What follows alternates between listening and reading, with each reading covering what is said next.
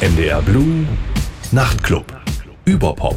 Am Mikrofon Andreas Moll. Rammstein und kein Ende. Die Kontroverse um Sänger Till Lindemann droht sich zu einem weiteren MeToo-Skandal auszuwachsen, diesmal im musikalischen Teil der Popkultur. In den sozialen Netzwerken hatten seit Ende Mai mehrere Frauen, darunter die Nordirin Shelby Lynn und die deutsche YouTuberin Kyla Scheiks, teilweise schwere Vorwürfe gegen Lindemann erhoben. Im Fokus der Vorwürfe steht ein Casting-System, das offenbar auch zum Ziel hatte, dem Frontmann Frauen zuzuführen. Innerhalb dieses Systems soll es laut den Vorwürfen zumindest zu Missbrauch gekommen sein. Angesiedelt in der Grauzone von Kunstfreiheit und Moral lädt dieser Fall zu kontroversen Deutungen ein. Ob der vorgeworfene Missbrauch justiziabel ist oder nicht, ist offen. Doch was wäre grundsätzlich zu lernen? Das Thema wirft generell ein Schlaglicht auf den Umgang mit Frauen in der Pop, besonders Rockkultur. Ob im Popdiskurs, auf der Bühne, im Publikum, Backstage oder in der Row Zero. Zu Gast im Nachtclub Überpop ist heute Spiegel-Kulturredakteur Tobias Rapp. Er hat einen vielbeachteten Essay zum Thema geschrieben, in dem er die dunkle Geschichte des Rock als Männermusik nachzeichnet, in der Frauen oft nur Objekte sind. Und in dem Essay geht es auch um den vermeintlichen Nachholbedarf ostdeutscher oder osteuropäischer Rockmusiker auf dem Jahrmarkt der toxischen Männlichkeit.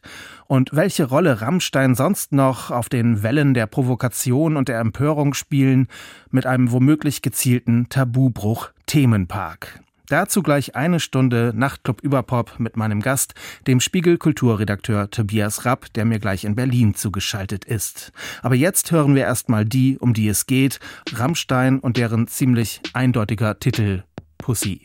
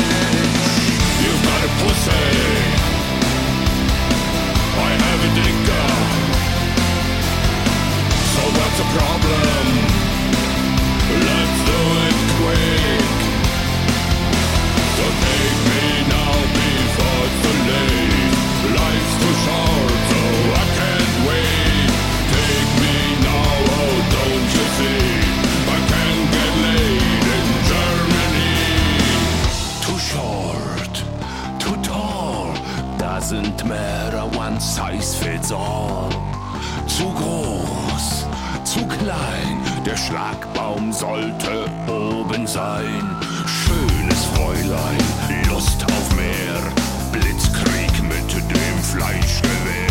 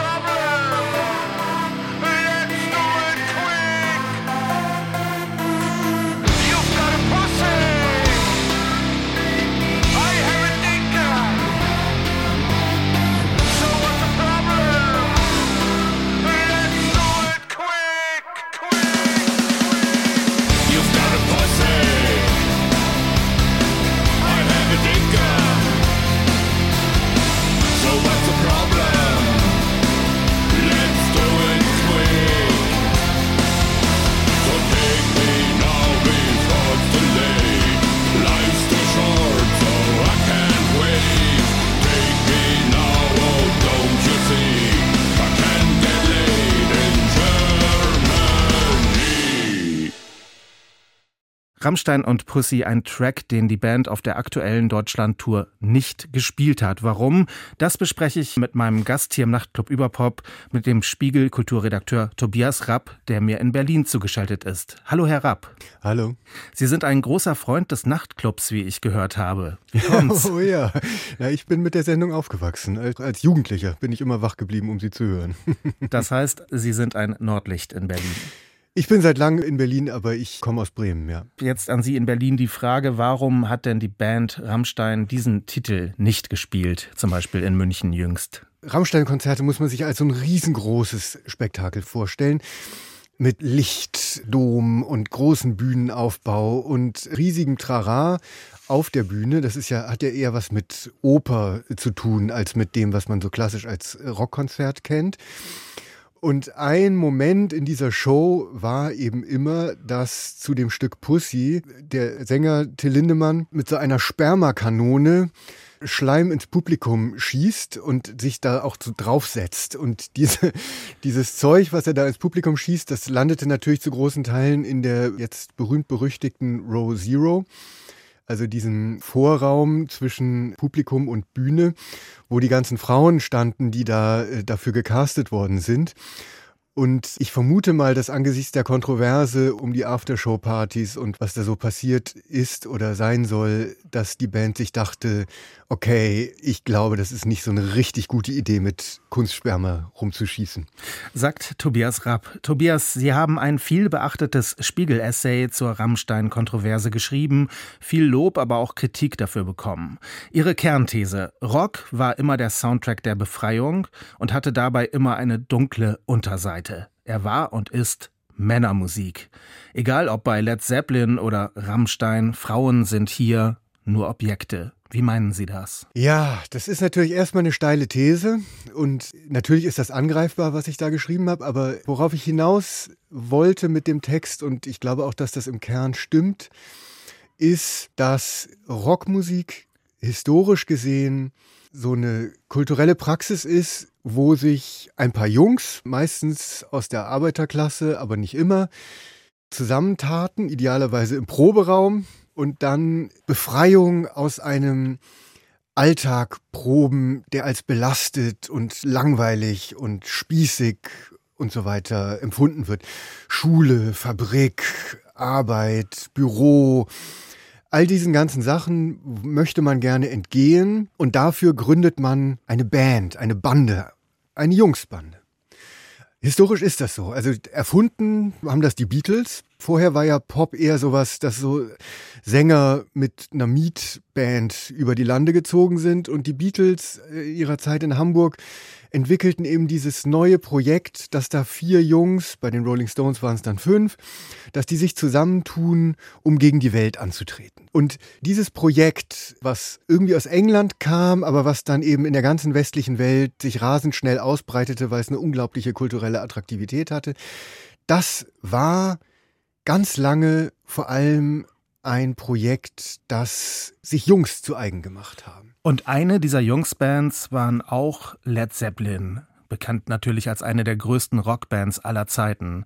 Die Schlüsselszene der Karriere von Led Zeppelin spielt aber nicht auf einer Bühne, sondern auf einer Aftershow-Party in einem Hotel in Seattle im Juli 1969. Was war da los?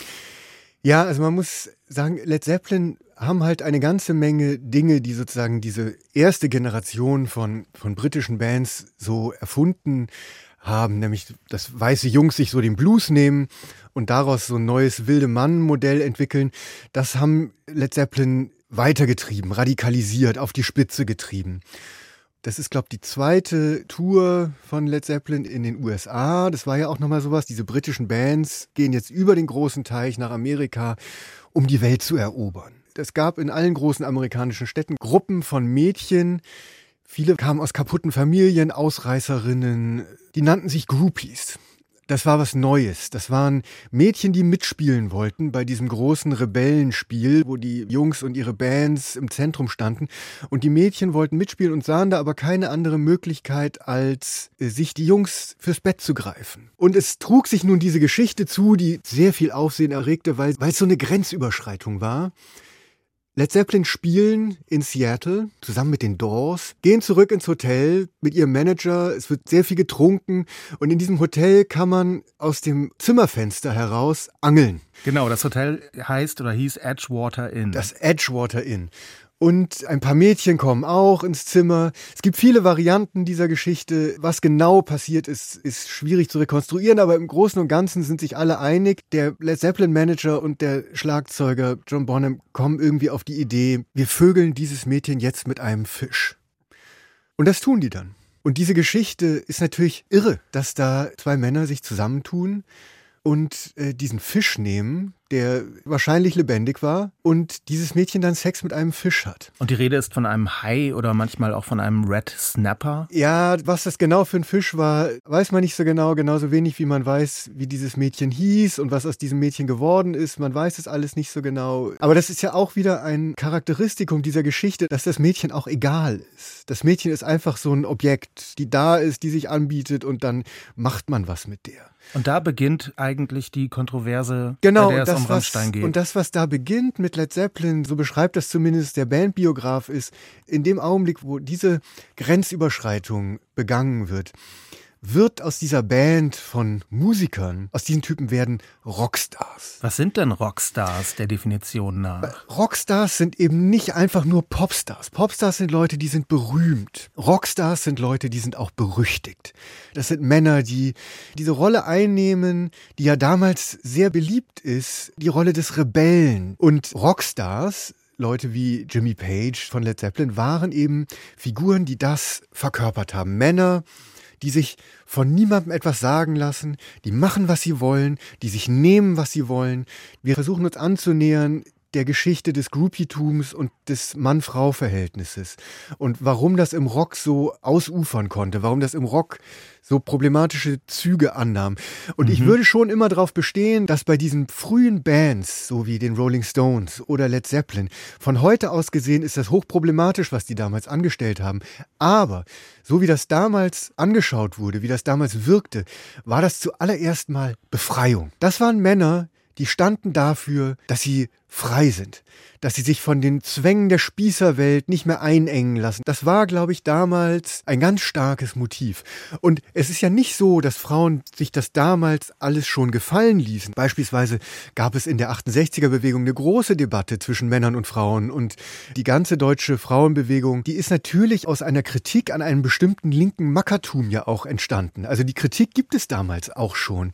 Aber trotzdem erfinden diese Bands ja gerade eine neue Welt, nämlich diese Rebellen-Rock-Welt, was eine unglaubliche kulturelle Anziehungskraft hat. Und im Zuge dessen können die dann tun und lassen, was sie wollen.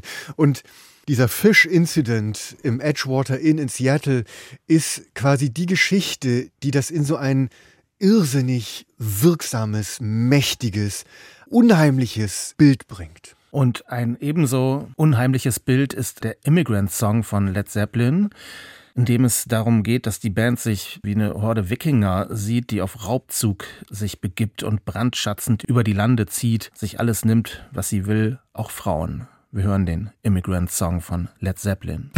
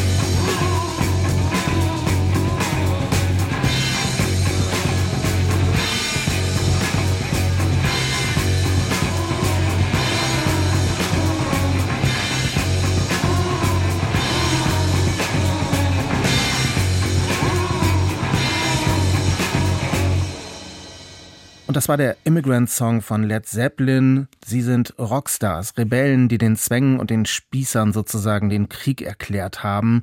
Das zumindest ist die These von meinem Gast hier im Nachtclub Überpop von Tobias Rapp. Also in dem Song ist das alles eingekapselt. Diese Euphorie, dass einem die amerikanische Weite offen steht und dass man da einfällt als Horde und im Zuge eines Triumphzuges nimmt man sich, was man haben möchte. In jeder Stadt warten willige Frauen und begeisterte Fans und es gibt keine Grenzen für irgendwas. Dieses Gefühl der Euphorie, der beginnenden Stadionrock-Kultur, das hat dieser Song wirklich wahnsinnig gut eingefangen, finde ich.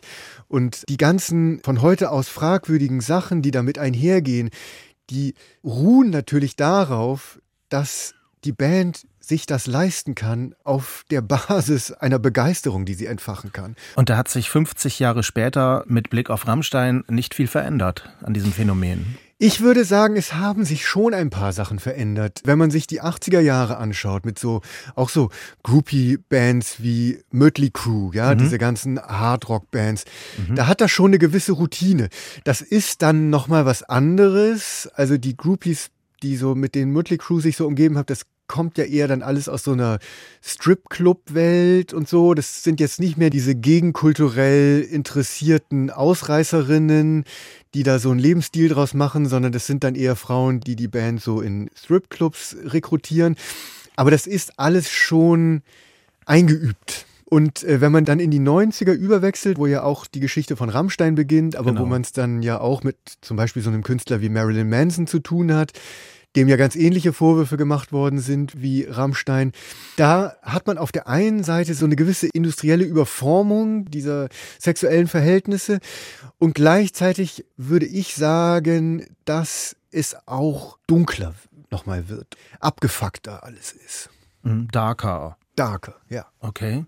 Und es gibt nun die Vorwürfe von Frauen, dass Till Lindemann, der Sänger der Berliner Band Rammstein und wahrscheinlich auch der einzige wirklich weltberühmte deutsche Rockstar, wobei man da noch auf die Scorpions verweisen sollte, dass Till Lindemann auf After After Partys nach seinen Shows Frauen belästigt haben soll.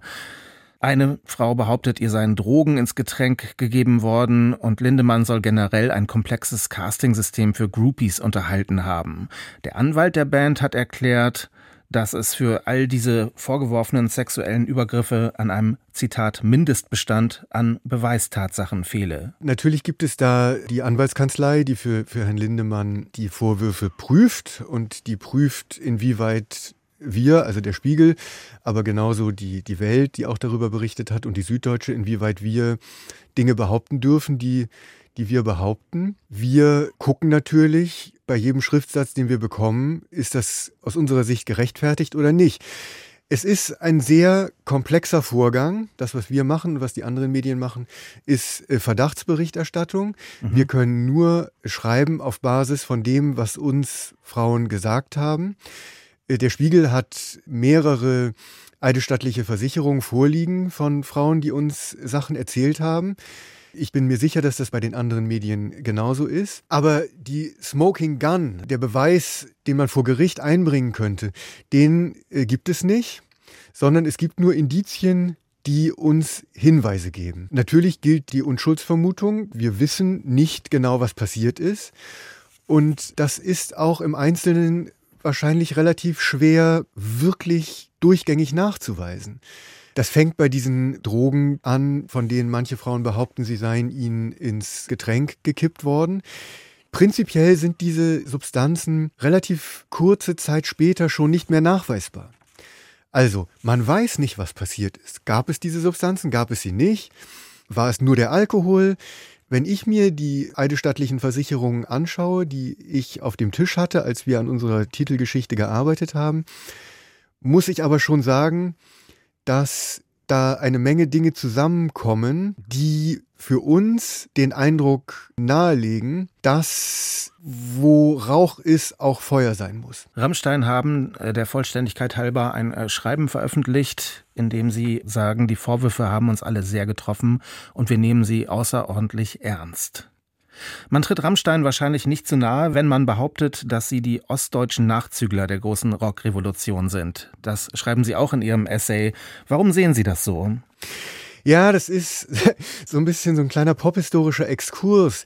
In dem Augenblick, wo Rammstein quasi die Bühne der Popkultur betreten. 1994. 1994, 95, 96, also wo sie sozusagen berühmt werden mit ihren ersten Songs, ist es ja so, dass das, was man im engeren Sinne unter Rock versteht, in einer bestimmten Art gerade kulturell auf dem Rückzug ist. Genau, es ist ja die Hochzeit des Hip-Hop. Da betritt eine ganz neue Musik, die Mainstream-Bühne, nämlich Hip-Hop. Und gleichzeitig mit Grunge und dem Tod von Kurt Cobain und der Grunge-Musik konnte man damals doch das Gefühl haben, die großen Posen des Rock haben sich erschöpft. Also die Attraktivität von Kurt Cobain lag ja darin, dass er irgendwie ein Bedürfnis danach hatte, diese Posen noch auszufüllen, aber dass er merkte, sie sind hohl. Und ja, er war ja auch ein Slacker, ne? Genau, und in diesem dieses Slackertum so merkte im Zitat einer Pose, das ist nicht das gleiche wie die Pose authentisch auszufüllen. Die Authentizität war aber natürlich immer die große Stärke von Rockmusik. Und irgendwie geriet da was unter Druck. Und ich würde sagen, dass, dass in einer bestimmten Art das natürlich auch gewisse soziale Entwicklungen spiegelte, weil die Rockmusik doch immer noch eine Musik war, die mit so einer bestimmten Art von Kollektivität in Verbindung stand. Also die Jungs wollen nicht mehr in die Fabrik und deswegen machen sie eine Band auf. Hip-Hop ist eine Individuumsmusik. Bei mhm. Hip-Hop sagt man nicht, ich will nicht arbeiten gehen, sondern bei Hip-Hop sagt das Individuum, es gibt mich, nimm mich wahr. Wenn man heute sich umguckt, ist Rock als Musik für junge Leute vollkommen verschwunden. Hip-Hop hat das übernommen, weil Hip-Hop viel stärker die Gefühle von jungen Leuten spiegeln kann, die, die eben was damit zu tun haben, dass man gesehen werden möchte. Es gibt Und, nun übrigens ein Comeback von Techno. In Berlin ist es ja nie weg, ne? Ja.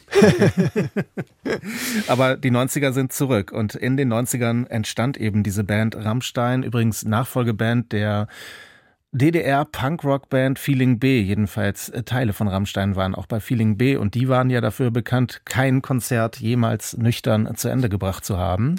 Ja, wie, wie kommt daraus die, dann diese ultra-perfektionistische Band Rammstein mit diesem Wagner-esken Gehabe beim Gesang ja. zum Beispiel zustande und diesem Marilyn Manson-mäßigen Rock, Dark Wave, Dark Gothic, wie auch immer man das nennen möchte? Was sind so die Bestandteile? Der Gründungsmythos dieser Band ist ja, dass die auch wieder in einem Proberaum im Prenzlauer Berg zusammen hocken, irgendwann 1994.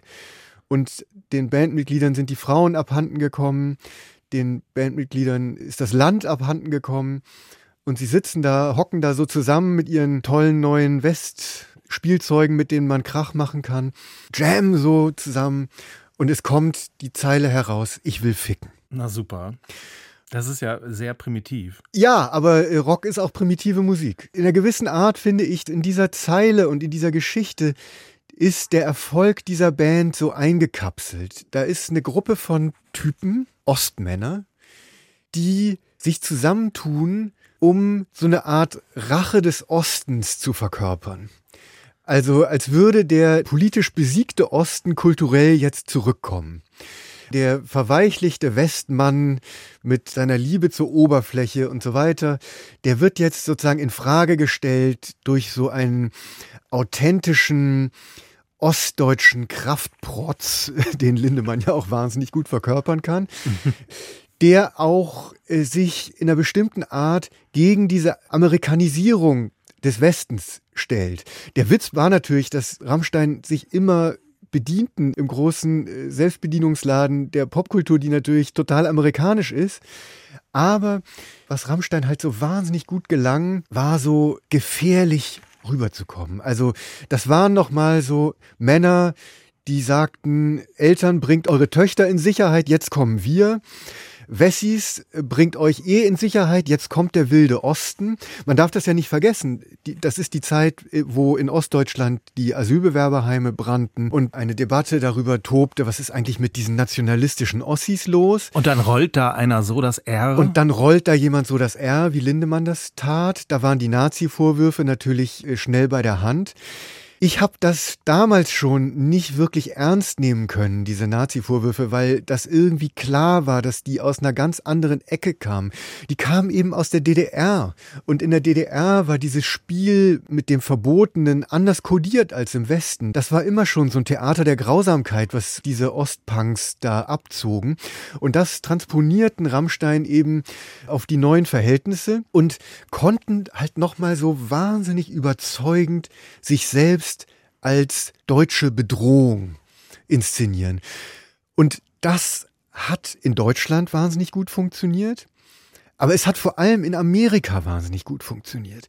Die Amerikaner haben das wahrgenommen. Ich habe eine Weile in Amerika gelebt und habe viel mit amerikanischen Freunden über Rammstein gesprochen, die das natürlich als eine deutsche Oper gesehen haben.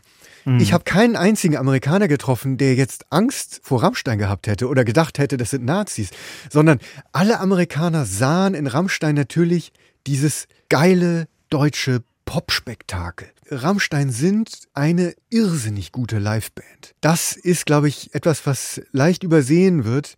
Es gibt wenige Bands, die live so eine Wucht und so einen Druck entwickeln können, wie Rammstein das tun. Das ist wirklich die gleiche Liga wie Metallica oder so. Und das ist auch was, was gerade in den USA gutiert wird. Und wir hören jetzt mal das alte Leid, einen Rammstein-Song, in dem eben dieser berüchtigte Vers vorkommt.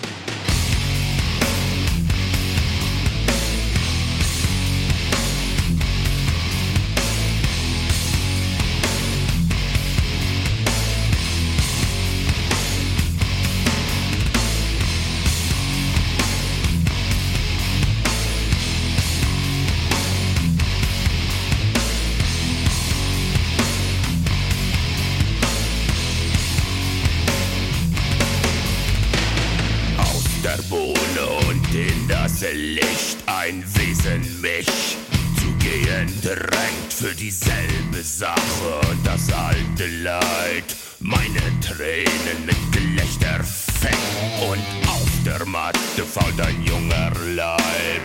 Wo das Schicksal seine Puppen lenkt für dieselbe Sache und das alte Leid. Weiß ich endlich, hier wird nichts verschenkt.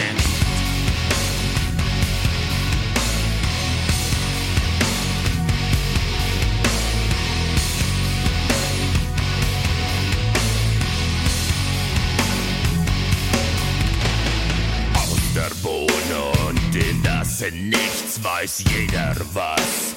Am Ende bleibt dieselbe Sache und das alte Leid mich so langsam in den Wahnsinn treibt und auf der Matte tobt derselbe Krieg mir immer noch das Herz versenkt. Dieselbe Sache und das alte Leid weiß nun endlich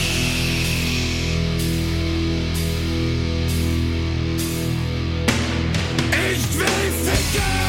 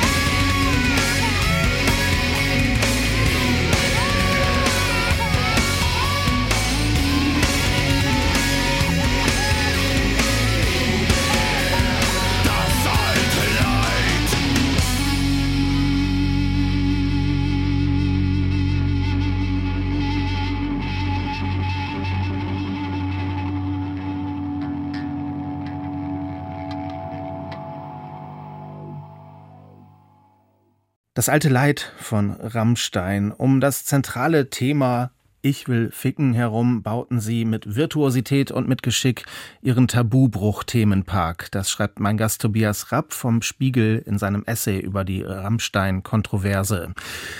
Keyboarder Flake, der diese Anekdote aus dem Proberaum erzählt hat, dass man sich dort eben auf diesen einen Satz geeinigt hätte als Gründungsmythos der Band. Keyboarder Flake ist ja eine Ikone der DDR-Popkultur und er gilt gemeinhin als reflektiert. Er hat ja auch eine eigene wie ich finde, gelungene Sendung auf Radio 1 bei den KollegInnen vom RBB. Wie fügt sich Flake in so eine Band ein? Ja, ich habe leider nie das Glück gehabt, mit Rammstein reden zu können, weil Ende der 90er im Spiegel mal stand, sie seien, äh, oder genauer gesagt in einer Beilage des Spiegels stand, äh, dass sie Nazis seien. Und äh, danach hat die Band sich konsequent geweigert, mit uns zu sprechen. Also, so ein also bisschen wie Helmut Kohl. Ich, ja, ich habe, ich habe nie die Ehre gehabt, Flake treffen zu können. Nach allem, was ich weiß, ist Flake natürlich der, wenn das Konzert vorbei ist, der ins Hotelzimmer geht und ein gutes Buch liest. Mhm. Das ist jetzt nicht der Typ, der dann danach noch trinkt und rumsteht und möglicherweise Frauen hinterher guckt, sondern Flake ist eher der Bildungsbürger der Band. Wobei man sagen muss, auch da darf man sich nicht täuschen. Fast alle Rammstein-Mitglieder sind Bildungsbürgerkinder. Der Vater von Till Lindemann zum Beispiel war ein bekannter Kinderbuchautor der DDR. Seine Mutter war Kulturjournalistin. Mhm. Wenn man genau hinguckt, sieht man und hört man das in der Musik von Rammstein auch. Also die Hochkulturreferenzen, die springen einen da in fast jedem Stück an. Das ist aber so eine bestimmte Ostwelt auch. Da geht es natürlich dann oft viel Oft geht es um Brecht oder um andere Dinge, die man in der DDR eben eingetrichtert bekommen hat. Auch der Expressionismus und so.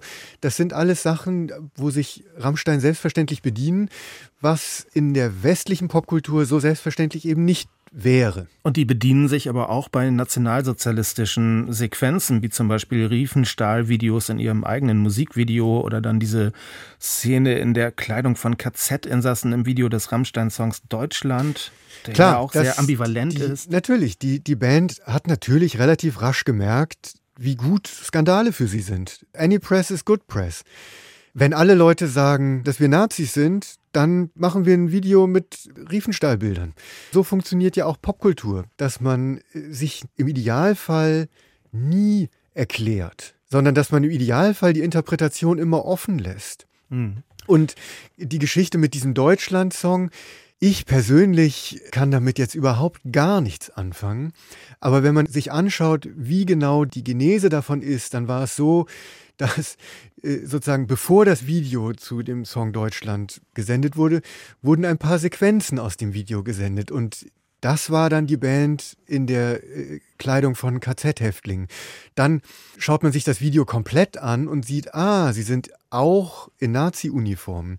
Und der Song handelt nicht davon, Deutschland zu feiern, sondern der Song handelt davon, Deutschland nicht feiern zu können. Mhm. Und das ist alles die gleiche Strategie, dass man immer ganz viele Lesarten zulässt, aber dass man eben auch billigend in Kauf nimmt, dass es ein Missverständnis gibt, weil das Missverständnis das ist, was die Medienöffentlichkeit treibt. Bis heute fällt das deutschen Kritikern sehr schwer, anzuerkennen, wie geschickt Rammstein das gemacht haben. Da ist es immer viel einfacher, sich zu empören, als irgendwie dieses dann am Ende doch ja wirklich auch sehr einfache Skandalspiel zu mhm. durchschauen. Das ist es ja, das ist, das ist Pop. Das sind die Mechanismen der Popkultur, mhm. die wir bei anderen Bands, die es unpolitischer machen, sofort durchschauen und gutieren können. Bei Rammstein auf einmal scheint das ein Problem zu sein. Aber es ist ja trotzdem bizarr, wenn, sage ich mal, 50.000 Fans in einem Stadion Deutschland mit skandieren. Und davon sind ja nicht alle sehr reflektierte Köpfe. Ja, das ist dann so, ne? Das ist dann so. Damit musst du als Künstler dann umgehen. Wenn du das nicht möchtest, dann darfst du es nicht machen. Vor einer Weile habe ich mit einem Kollegen zusammen mal ein Interview mit der Hamburger Hip-Hop-Band Fettes Brot gemacht ganz andere Ecke der, mhm. der Popkultur. Und Fettes Brot, wir haben lange mit denen darüber geredet, wie genau solche Sachen sind. Wie ist es mit Missverständnissen, ja? Wie ist es mit ihr, mit dem Song über die oben ohne Moderatorin, wenn man den auf einer großen Bühne spielt, der, der sozusagen ein sehr fein ausgemaltes Porträt eines sexuell frustrierten Jungen ist, der eine mhm. oben ohne Moderatorin im Fernsehen sieht.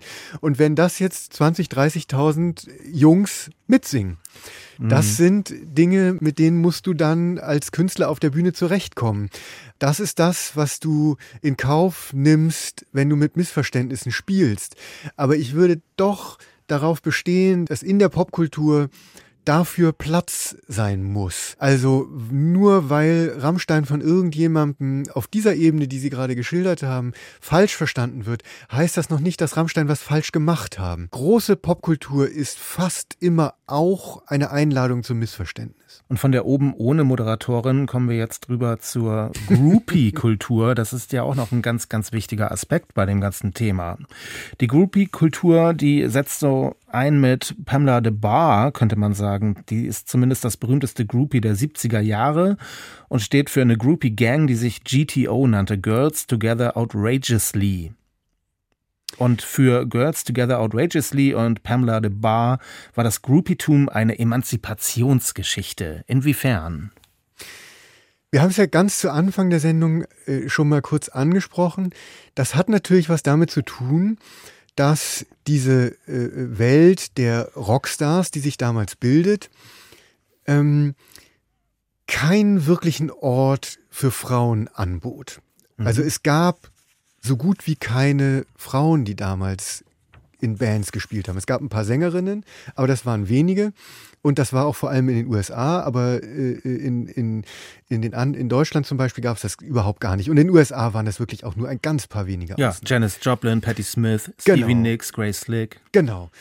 Aber im Großen und Ganzen war das eine Männerkultur. Und diese Männerkultur hatte aber eine wahnsinnige Anziehungskraft. Eben nicht nur auf Männer, die so sein wollten wie die Typen auf der Bühne, sondern eben auch auf Frauen, die auch aussteigen wollten. Das Aussteigertum war ja das Versprechen dieser Gegenkultur. Man wollte in eine andere Welt. In Deutschland gab es das ja ganz genauso. Man denke an Uschi Obermeier, die auf dem höchsten Boulevard-Level in Deutschland das gleiche gemacht hat wie Pamela de Bar in den USA, nämlich sich selber zu feiern als eine Frau, die ihre Selbstbestimmung daraus zieht, dass sie in der Lage ist, diese Art von Nähe zu Rockstars herzustellen. Und da gab es natürlich im Einzelnen dann irgendwie Unterschiede, aber das war das. Diese Männer damals, Mick Jagger, Keith Richards, die ganze Led Zeppelin Crew, aber eben auch bis runter zu Frank Zappa, waren eben Leute, die Gruppen von Frauen um sich sammelten, die dabei sein konnten. Der einzige Weg dabei sein zu können, führte eben übers Bett. Wir reden hier die ganze Zeit über Machtverhältnisse mhm. und da liegt der Vergleich mit Hollywood natürlich nahe. Die ganze Geschichte rund um den großen ersten MeToo-Skandal, rund um den Filmproduzenten Weinstein, hat ja deswegen so eine wahnsinnige Wucht gehabt, weil das dreckige Geheimnis von Hollywood ja immer die Besetzungscouch war. Ja. Jeder wusste, es gibt die, niemand redet drüber. Und mit Weinstein liegt es auf einmal offen. Okay, da ist dieser Typ, der vergewaltigt Frauen im Zuge so einer Situation, die dieser prototypischen Besetzungscouch-Situation nahekommt.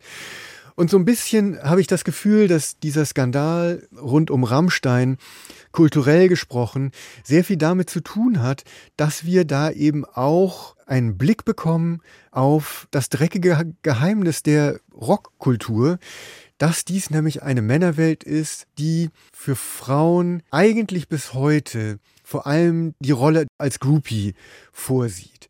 Und da machen wir mal einen Cut und hören einen selbstbestimmten weiblichen Rockstar, Patti Smith, mit dem schönen Liebeslied Because the Night.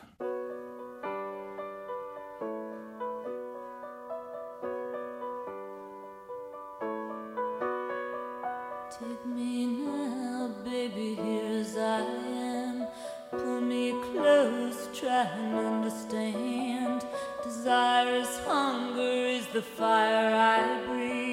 Love is a banquet on which we feed.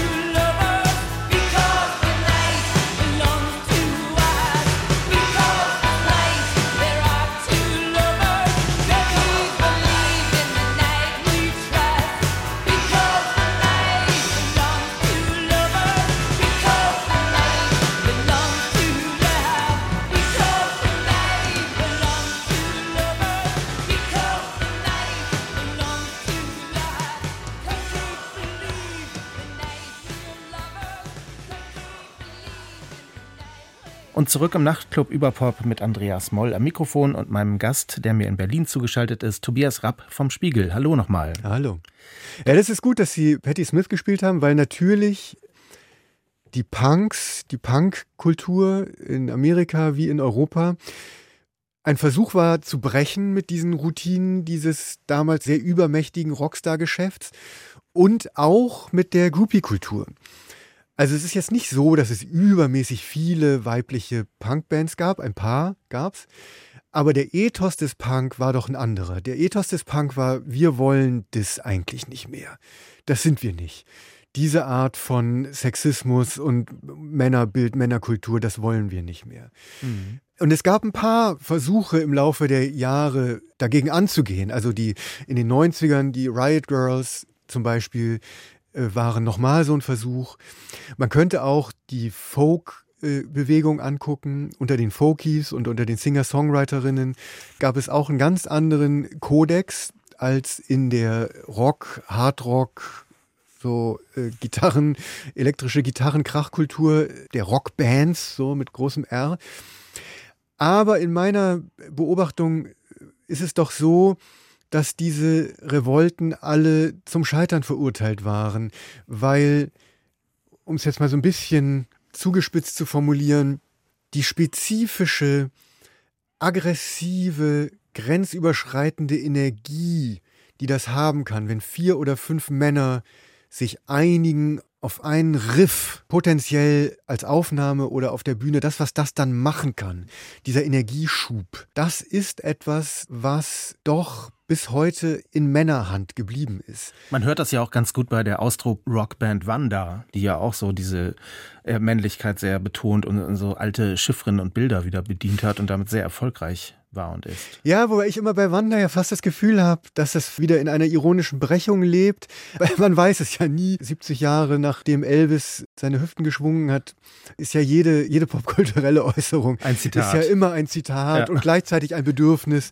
Und was da genau beabsichtigt ist, dem ist ja immer sehr schwer, wirklich auf die Spur zu kommen.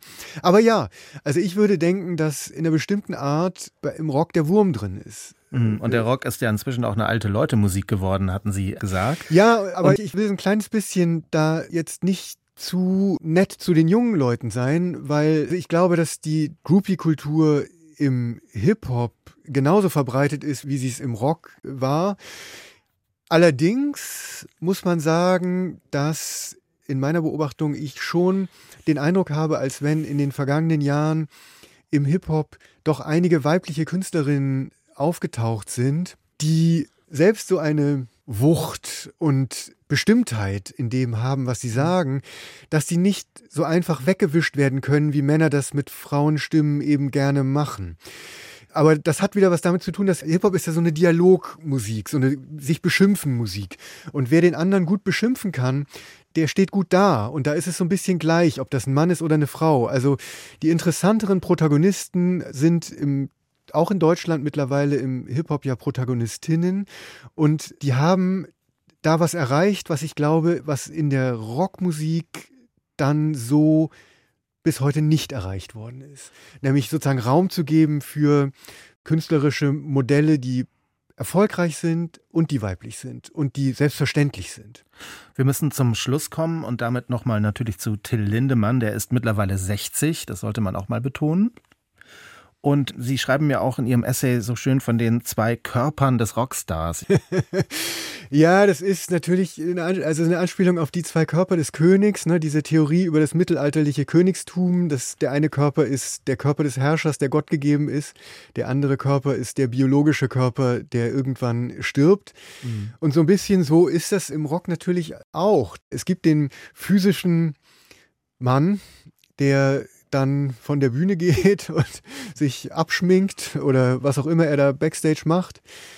Und es gibt den Rockstar, dieses übermenschliche Superheldenwesen. Mhm. Und ich glaube tatsächlich, dass für sehr viele, und damit will ich überhaupt nichts entschuldigen oder, oder so, vielleicht nicht mal erklären, aber ich, ich möchte, würde doch darauf dringen, dass man das wahrnimmt. Ich glaube, dass es für sehr viele Leute die Superstars sind, die vor 50.000 Menschen spielen, die diese Art von Energie abbekommen, die man abbekommt, wenn man elektrisch verstärkt mit wahnsinnigem Krach ein Stadion zum Toben bringt. Mhm. dass das für sehr viele dieser Leute sehr schwer ist, davon runterzukommen und dann wieder der kleine Normalbürger zu sein, der man ist, sondern dass möglicherweise man diesen, diesen Körper des Rockstars, diesen Körper, für den man gefeiert wird, ähm, für den man das Geld bekommt, mit dem man überall auf der Welt bekannt ist, berühmt ist, berüchtigt ist, dass man diesen Körper eben sehr ungerne ablegt. Und zusammenfassend muss man aber sagen, auch der größte Rockstar-Mythos rechtfertigt nicht, dass Menschen zu Schaden kommen. Nein, so eh nicht, sowieso nicht. Das äh, ist dann eine Sache, die ähm, im Zweifelsfalle in, äh, dann auch nicht mehr ins Feld des, der ästhetischen Kritik fällt, sondern ins äh, Feld der äh, journalistischen Berichterstattung und der polizeilichen Ermittlung. Da gibt es dann auch nicht groß was zu interpretieren, wie irgendwas gemeint ist oder so, sondern wenn sich diese Dinge nachweisen lassen, dann hat man es einfach schlicht und einfach mit Verbrechen zu tun. Und was glauben Sie, letzte Frage, wie wird die Causa Lindemann ausgehen? Da möchte ich mir nicht anmaßen, eine Prognose abzugeben. Das Einzige, was man, glaube ich, was ganz wichtig ist zu sagen, ist, es passieren Dinge. Und es gibt eine Berichterstattung darüber. Das ist nicht das Gleiche.